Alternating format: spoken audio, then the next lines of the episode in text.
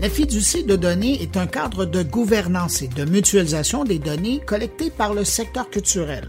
Et ces données sont alors considérées comme un patrimoine collectif à protéger. On sort ici du concept de propriété individuelle dans lequel les données servent à des fins exclusivement privées. Ensemble, les partenaires du projet et les organisations culturelles qui y participent contribuent au partage de données et accèdent en retour à un plus grand bassin de données. La fiducie protège le patrimoine en définissant une finalité au préalable et en déterminant d'avance comment ces données mutualisées seront utilisées. La fiducie n'est pas en opposition au principe des données ouvertes, mais vient compléter cette offre pour les données sensibles comme les données d'usage notamment.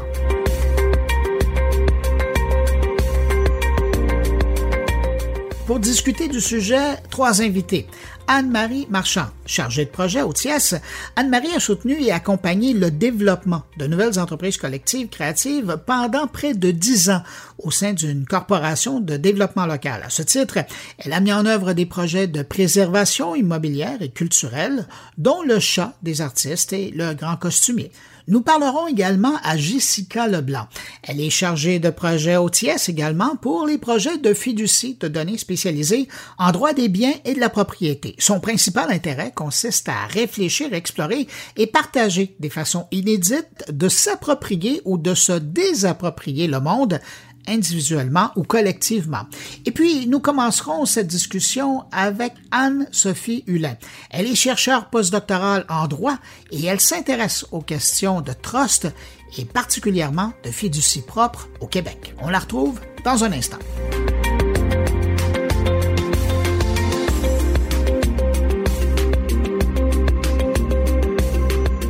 Anne-Sophie Hulin, bonjour. Bonjour. Anne-Sophie, quand on parle de fiducie d'utilité sociale, on parle de quoi au juste? Quand on parle de fiducie d'utilité sociale, bah d'abord il faut déjà clarifier ce qu'est une fiducie. Alors peut-être que euh, ceux qui nous écoutent sont familiers avec les fiducies dans leur quotidien, euh, notamment euh, pour tout ce qui est protection, transmission, exploitation des actifs personnels, mais c'est aussi un outil très convoité pour, bah, comme je le disais, la protection, l'exploitation d'actifs qui vont être relatifs à une activité commerciale ou d'intérêt général. Alors, les fiducies, ce sont des, entités juridiques qui sont excessivement variables, mais si on en revient à ce que nous dit le Code civil du Québec, les fiducies, c'est une manière particulière de détenir des biens, euh, des choses matérielles ou encore euh, des droits, et une manière particulière parce que ces biens-là vont être affectés, c'est-à-dire destinés à une finalité très précise. Autrement dit, quand je mets des biens en fiducie, c'est pour faire en sorte que ces biens vont être gérés, administrés exclusivement dans le respect d'une finalité qui est à l'origine de la création d'une fiducie. Alors, ces finalités, bien sûr, elles vont être définies, entendues et limitées par le Code civil du Québec. Et parmi les finalités admises, on a ce qu'on appelle les finalités d'utilité sociale, ce qui fait qu'on a donc des, fiducies d'utilité sociale. Quand on parle ici de fiducie d'utilité sociale, ce que l'on vit, c'est les fiducies qui vont intervenir dans des finalités qui sont de l'intérêt général, comme euh, les activités d'intérêt général, c'est-à-dire la culture, l'environnement, la recherche, tout ce qui va peut-être relever à l'origine de ce qu'on pourrait qualifier le champ de la philanthropie. Mais en réalité, c'est beaucoup plus large que ça, parce que tout ce qui va être de l'intérêt général, ça va être aussi ce qui ne relève pas du lucratif. Quand on fait une fiducie d'utilité sociale, on ne cherche pas à faire des profits. Il peut y avoir des profits, mais ce n'est pas ce pourquoi on fait des profits. On fait une fiducie d'utilité sociale pour que les biens répondent d'une finalité qui peut-être appartient, euh, qui va servir la communauté, qui va servir un certain nombre de personnes, qui va servir de manière générale l'intérêt général. Ce qui fait qu'aujourd'hui, les fiducies, les fiducies d'utilité sociale sont euh, des supports intéressants pour mettre en œuvre des activités qui vont relever de champs de l'économie sociale et solidaire, si je pourrais dire, et c'est aussi pour ça que aujourd'hui, cette fiducie d'utilité sociale serait un, véhicule euh, désiré pour euh, soutenir les fiducies de données. Ben justement, c'est ça que j'allais vous, vous, poser comme question. Quand on parle de fiducie de données, ça veut dire que dans le contexte que vous nous avez présenté, ça s'applique tout à fait. Là. Absolument, c'est vrai que en fait, il faut repartir de ce pourquoi on voudrait des fiducies de données. Quand on veut des fiducies de données, c'est pour restaurer une forme de confiance dans ce grand marché des données et tout particulièrement dans ce marché des données personnelles. Ici, quand on, avec la fiducie donnée, on voudrait, on voudrait réconcilier des pratiques qui sont devenues antinomiques dans les faits, c'est-à-dire d'une part le partage des données et d'autre part la protection des droits et des intérêts des personnes relatifs à ces données. Notamment, vous le savez, euh, les fameux GAFAM ont construit leur modèle d'affaires sur l'exploitation de nos données personnelles et, si on, et sans que nous, les personnes qui sont derrière toutes ces données, nous n'ayons aucun contrôle sur l'exploitation de ces données. Ici, avec les fiducies de données, c'est justement permettre une forme de reprise de contrôle, d'instaurer une confiance dans l'usage des données tout en permettant que ces données soient exploitées, soient partagées, mais là encore avec l'idée que ça sert peut-être pas une finalité individuelle, mais une finalité d'intérêt général, notamment comme une finalité de la recherche. Alors, euh, euh, je, poursuis parce que je trouve ça vraiment intéressant de la façon que vous décrivez ça. Une fiducie de données, est-ce que euh, c'est un individu ou c'est une organisation qui peut la créer, d'une part? Puis deuxièmement, est-ce que la responsabilité peut être répartie à travers euh, les, différents fiduciaires ou c'est vraiment une organisation qui est, responsable de s'assurer de, la bonne conduite et de la saine gestion de cette fiducie de données? C'est une excellente question parce que parfois on a du mal à se rendre compte ce qu'est concrètement une fiducie, une fiducie de données. C'est vrai que c'est une entité juridique un peu particulière. C'est pas comme une personne morale avec laquelle on est assez familier. C'est une, c'est une forme, une entité très, très particulière dans laquelle ben, plusieurs personnes peuvent être des constituants de cette fiducie, ça peut être des acteurs privés, des acteurs publics, qui vont décider de constituer ce qu'on appelle un patrimoine fiduciaire. Donc ce patrimoine fiduciaire, c'est l'ensemble des biens ou des droits que l'on va transmettre et qui vont être ensuite administrés dans la fiducie donnée. Toute l'idée pour laquelle on veut la fiducie donnée, il y, en a deux, c'est d'une part, quand on est en termes de fiducie, on sort des modèles propriétaires ordinaires et ça fait bien notre affaire parce que les données, on a du mal à leur appliquer les droits de propriété ordinaires, que ce soit la propriété intellectuelle ou même l'idée d'une propriété privée. Je ne suis pas moi-même propriétaire euh, de, mes données personnelles comme je pourrais être propriétaire de ma maison. C'est d'autres logiques euh, qui s'imposent à cause de la texture particulière de la donnée. Mais aussi, c'est parce que quand on confie, quand on confie cette, quand on met des biens en fiducie pour qu'ils soient administrés selon une finalité, ils vont être confiés à ce qu'on appelle un fiduciaire. Et ce fiduciaire, c'est un acteur juridique particulier, c'est pas un propriétaire, c'est celui qui a la mission de garder le temple, je dirais. Celui qui a la mission de mettre en œuvre la finalité, réaliser ce pourquoi la fiducie a été constituée. Et comme il est en charge d'administrer les biens d'autrui, en tout cas c'est comme ça qu'on le qualifie dans le Code civil, eh ben, il va être soumis à une responsabilité juridique qui est très stricte notamment si jamais il s'échappe de cette finalité, s'il s'en dérobe, s'il ne la met pas en œuvre ou s'il ne la respecte pas, sa responsabilité personnelle pourra être engagée. Donc ici, c'est sur cette, euh, sur cette, personne du fiduciaire, en fait, que tout repose l'enjeu de la fiducie et son attrait, parce que si jamais quelqu'un, si jamais un acteur n'utilise pas les données conformément à ce à quoi on a consenti, avec la fiducie, on sait contre qui on peut se retourner enfin un responsable à quelque part. Bon, mais, là, vous, allez m'aider à, comprendre. On pourrait choisir un autre type de modèle quand vient le temps de partager des, données. On pourrait aller euh, dans une approche euh, plus coopérative. On pourrait aller euh, dans un modèle qui est plus common, là, de, commun dans mm-hmm. la protection de la, valorisation des données. Pourquoi on, on choisirait une fiducie vous avez raison, pour, il y a différents modèles. En fait, ce sont des modèles juridiques de gouvernance des données. Et on en a plusieurs. Aujourd'hui, on a beaucoup d'intérêt pour la fiducie de données à cause justement du fait qu'on sort en premier lieu de la logique de propriété complètement. C'est un autre modèle de détention juridiquement et qui a beaucoup d'intérêt.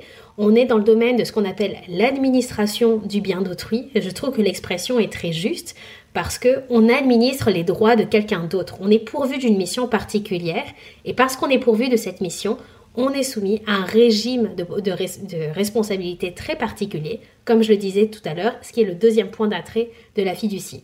Mais la fiducie de données, c'est pas le seul modèle de gouvernance juridique auquel on pourrait avoir lieu. Euh, les coopératives de données sont aussi des modèles, euh, je dirais, convoités, regardés. Euh, toutefois, je dirais que la fiducie donnée a un spectre d'action qui est beaucoup plus large que la coopérative de la coopérative de données, notamment parce que les coopératives de données, on met en œuvre une activité. Ce sont des entreprises qui répondent aussi de logiques euh, d'économie sociale et solidaire, mais quand on fait des coopératives de données, il y a quand même l'idée qu'il y a une redistribution de ce qui est produit, réalisé par la coopérative. On n'est pas vraiment dans une logique, par exemple, si on veut que les données servent l'innovation, qu'on les, on les partage à les fins de la recherche, la coopérative, elle répond pas véritablement à cet enjeu-là. On est moins dans une dynamique d'utilité sociale. On peut la retrouver dans la coopérative, mais elle ne sera pas aussi marquée que dans la fiducie. Autre élément, c'est que la coopérative va être une personne morale régie par une loi particulière. Et là, euh, en tant que juriste, je vous dirais que l'intérêt de la fiducie, c'est sa flexibilité aussi dans son fonctionnement. Ce qui fait que, par exemple, on n'a pas de conseil d'administration. Alors, on a un fiduciaire qui va être responsable, mais tout, euh, on va avoir des redditions de comptes, mais c'est moins contraignant, je pourrais dire, euh, que la coopérative. C'est un outil qui est beaucoup plus flexible par certains, par certains aspects. Si on fait maintenant la comparaison avec ce qu'on appelle ben, les commons ou les, euh, les communs numériques, ces communs numériques, là, on est dans une logique pareille d'accessibilité, de partage, d'ouverture au grand public. Hein, c'est véritablement des logiques d'open data. Sauf que dans les cette logique-là ne peut pas se prêter à, à, tout type de données parce que pour qu'il y ait données ouvertes, ça ne peut pas porter sur des données personnelles. C'est certains types de données auxquels on a accès où il n'y a pas d'enjeu de sensibilité vos données médicales ne peuvent pas devenir euh, l'objet de data commons, tout simplement parce que on toucherait à votre vie privée en partageant toutes ces données-là. Donc, les data commons sont des, sont des, sont des modes de partage des données euh, très intéressants, ouverts au grand public, mais qui ne peuvent pas se prester à tout type de données. Et puis surtout, on n'a aucun contrôle. On n'a pas de responsable sur l'utilisation des données. Or, ce qu'on veut faire ici avec la fiducie de données, c'est créer un cas de gouvernance finalisé, avec un contrôle euh, très établi, très délimité et surtout avec des responsables aussi. Pourquoi? Pour instaurer tout simplement une confiance dans l'usage et le traitement des données. C'est très clair et là on comprend pourquoi il y a un intérêt du côté de la fiducie. Dernière question, selon vous, sachant que les gens qui nous écoutent sont principalement du secteur culturel, selon vous, ce serait quoi l'avantage pour le secteur culturel justement de créer une fiducie des données? Alors quand on veut créer des fiducies, les fiducies données, euh, l'idée vient tout simplement qu'il faut repartir de la notion de données en réalité et euh, du fonctionnement du marché des données. Des données, quand elles sont prises de manière séparées par chaque entité, elles n'ont aucune valeur. C'est à partir du moment où on fait de l'agrégation de données où on va pouvoir générer de la valeur dans les données. Alors quand je dis valeur, il faut pas se méprendre, c'est pas forcément de la valeur pécuniaire, c'est aussi de la valeur sociale qu'on peut aller rechercher. Et l'agrégation de données, c'est ça que cela permet, c'est aller chercher différents lots de données venant de différents acteurs et de pouvoir les mettre en commun pour que de cette mise en commun, on puisse en extraire des jeux de données pertinents pour d'autres acteurs qui permettraient de s'appuyer sur ces données-là pour générer une nouvelle forme d'innovation. Toute cette logique-là, c'est donc on a besoin aujourd'hui, pour générer l'innovation, d'accéder à des jeux pertinents et suffisamment substantiels de données. Sauf qu'il y a beaucoup de réticences à ça. On va parler par exemple, ce sera assez facile de dire le secret d'affaires dans le domaine, euh, la protection des renseignements personnels. Alors l'idée de la fiducie de données, c'est d'offrir un cadre justement, un cadre juridique à cette mutualisation potentielle des différentes données, un cadre dans lequel les acteurs vont pouvoir avoir euh, un administrateur de données, le fiduciaire, qui euh, va mettre en œuvre la finalité pour laquelle l'ensemble des acteurs se sont entendus dans cette mise en commun des données.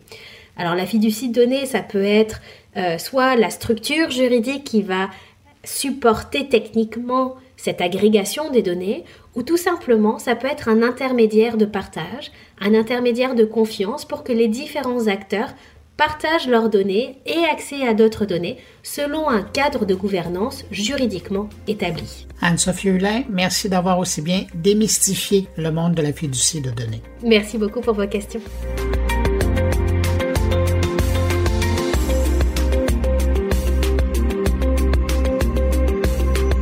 Jessica Leblanc, bonjour. Bonjour. Jessica, comment s'articule, comment s'opère une fiducie de données? Cette question-là, c'est un peu difficile d'y répondre euh, dans l'abstrait hein, parce qu'une fiducie peut euh, s'adapter un peu aux, contingences puis aux attentes euh, d'un projet, mais je peux donner quand même quelques pistes qui vont être, qui vont être générales, qui vont être présentes dans chaque, dans chaque fiducie. Donc, au centre de la fiducie, il va toujours y avoir des fiduciaires, donc des, des, des personnes. Euh, première chose, je le dis au pluriel, des fiduciaires, hein, parce que dans la, dans la question de, de, la gouvernance de données, d'administration de données, euh, ça va prendre plusieurs compétences, des compétences euh, éthiques, légales, techniques, euh, pour euh, l'architecture des données, pour l'analyse. Donc, c'est peu probable qu'une personne seule ait toutes ces compétences. Donc, on, on parle sûrement de, de plusieurs fiduciaires. Donc, les fiduciaires vont prendre euh, des décisions euh, quant à l'administration quotidienne de la fiducie, donc gérer les, les, intrants de données, les données qui vont arriver dans la fiducie. Ils vont gérer les demandes d'accès s'il y a lieu, les demandes d'analyse.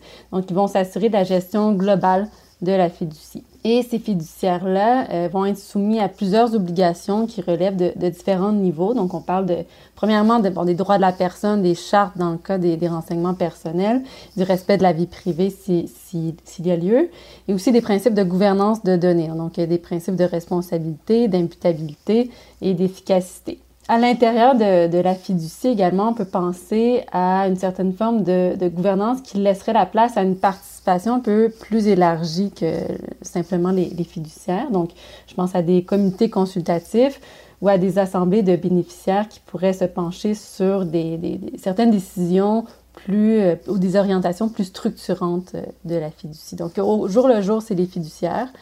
Puis, de façon un peu plus euh, globale ou structurante, il peut y avoir la place pour de la consultation, de la décision plus élargie. Quand on parle de fiducie, on fait souvent référence à un patrimoine à protéger. En quoi les données, c'est un patrimoine? Euh, je, vais, je vais reformuler votre question, euh, si vous me permettez. En quoi les données sont un actif à protéger? Je pense que c'est un peu ça le, sens de la question. Je pense que la, réponse est que les données en soi, elles ne sont pas à protéger. Je m'explique. Euh, les données, elles n'existent pas dans la nature. On ne les trouve pas quand on marche dans la rue. Voici une donnée, je la prends. Donc, les données, elles sont créées par une personne une, ou une organisation dans un but précis euh, par une collecte d'informations. Donc, on, peut se poser euh, la question que des données qui seraient collectées sans but, euh, juste pour être collectées, est-ce qu'elles est devraient même être collectées? Donc, quand on est en possession de, de données, on a collecté des données, c'est pour faire quelque chose, hein, c'est pour en tirer quelque chose, c'est pour en tirer une valeur qui peut être une valeur marchande dans certains cas, mais des fois c'est une valeur plus sociale. Euh, ça peut être pour en apprendre plus sur nos pratiques, ça peut être dans un but orienter les, politiques publiques. Donc, ça peut avoir une valeur sociale aussi.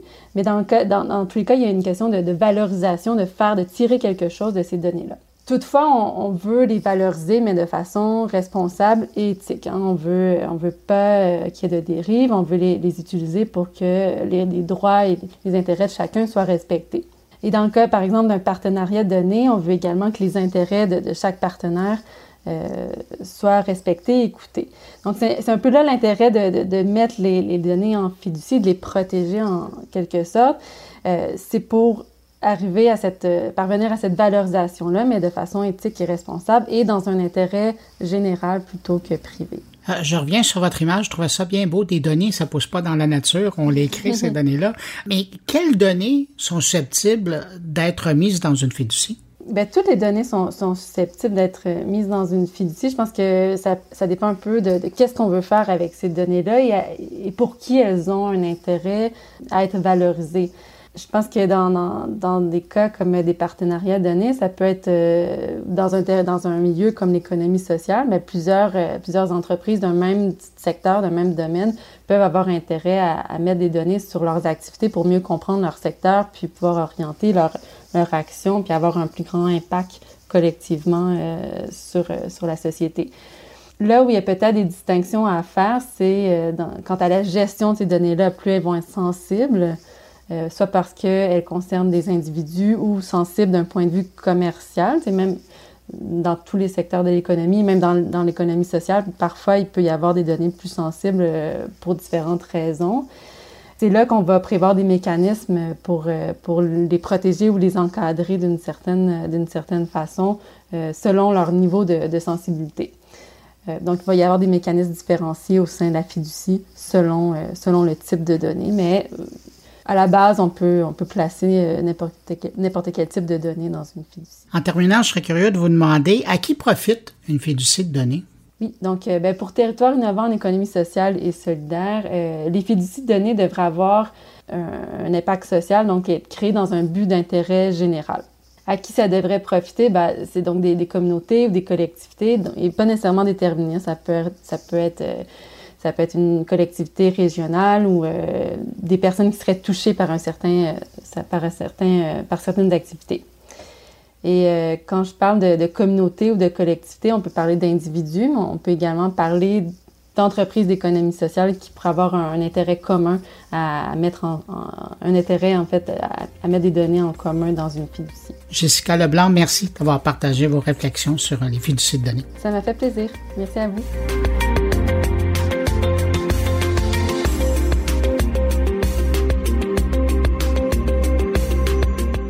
Marianne Marchand, bonjour. Bonjour. Marianne, on peut dire que vous, si vous vous intéressez euh, aux fiducies de données, c'est parce que d'abord et avant tout, euh, votre intérêt professionnel, il, il, part de la fiducie d'utilité sociale. Avant qu'on parle de fiducie de données, moi, je serais curieux de savoir qu'est-ce que c'est une fiducie d'utilité sociale?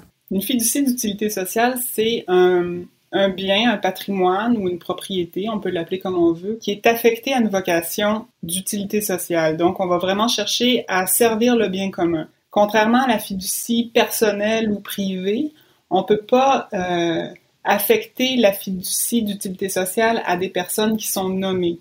On va chercher plutôt à servir vraiment une cause. Par exemple, une église qu'on préserverait pour son histoire, son patrimoine, ben, ce serait sa vocation qui peut être perpétuel serait de préserver l'histoire et la vocation du bien. Puis en ce moment, après ça, on l'administre dans cette visée-là. La presse, par exemple, qui est devenue une OBNL, est-ce que c'est le même modèle?